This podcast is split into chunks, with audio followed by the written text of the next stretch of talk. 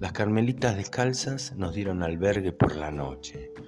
Nos proveyeron de una ducha caliente y una cama austera. Por la mañana temprano salimos de Viana do Castelo hacia la frontera con España.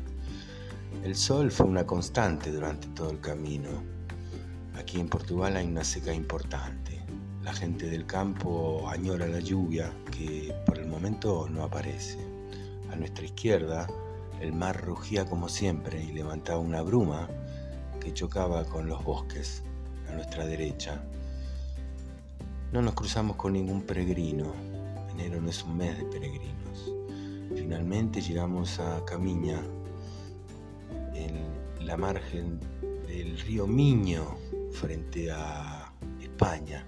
No pudimos cruzar por mar, cruzamos por tierra y finalmente estamos aquí en Aguarda, donde nos tomaremos un albariño para celebrar que estamos aquí, finalmente en territorio español.